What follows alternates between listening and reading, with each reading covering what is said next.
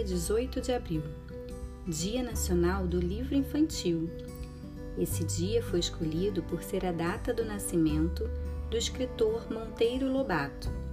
Portanto, essa data é uma homenagem ao escritor, considerado pioneiro, o pai da literatura infantil brasileira.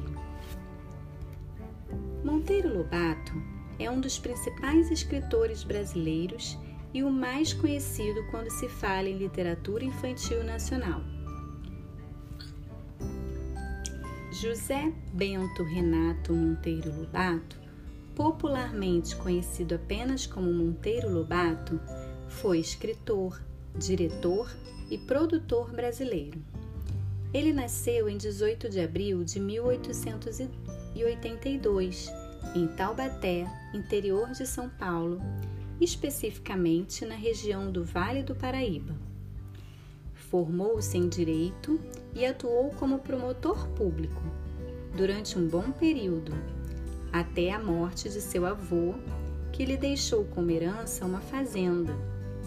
Então Monteiro Lobato decidiu dedicar-se à terra, tornando-se fazendeiro.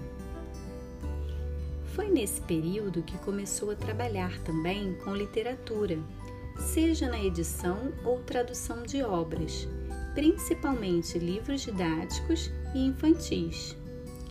Nesse campo, ele foi pioneiro, já que os livros comumente eram editados na Europa, Portugal e França, destacando-se por fazer essa atividade no Brasil.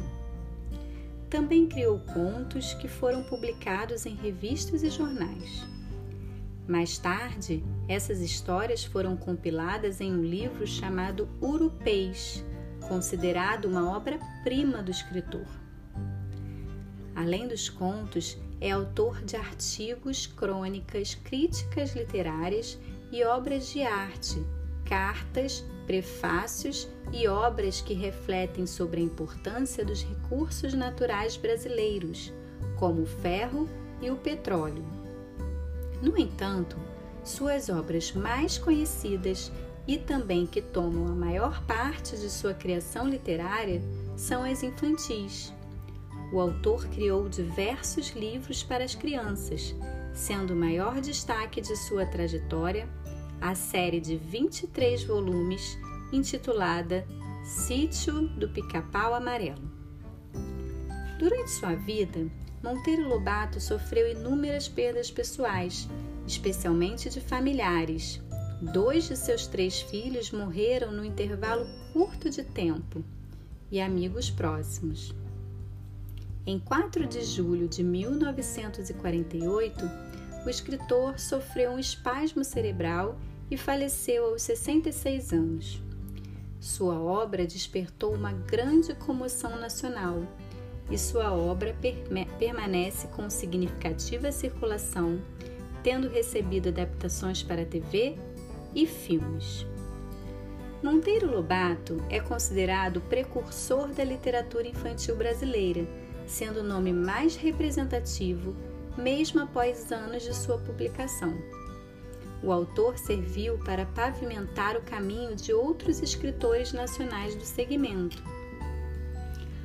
o autor tem grande representatividade por criar uma literatura sob um viés nacionalista, o que era difícil de encontrar até então, porque as obras tinham influência clássica e parnasiana, seguindo moldes europeus ultrapassados.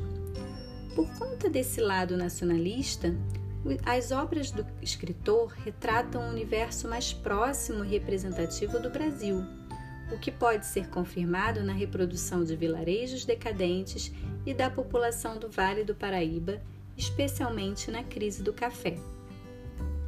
Outra marca nacionalista é a presença de personagens folclóricos brasileiros na obra de Monteiro Lobato, como o Saci e a Cuca, que aparecem na série de livros Sítio do Pica-Pau Amarelo. Monteiro Lobato utiliza sua obra, especificamente Urupês, para delinear uma representação da identidade do brasileiro do campo, utilizando a figura do Jeca Tatu, um caipira preguiçoso.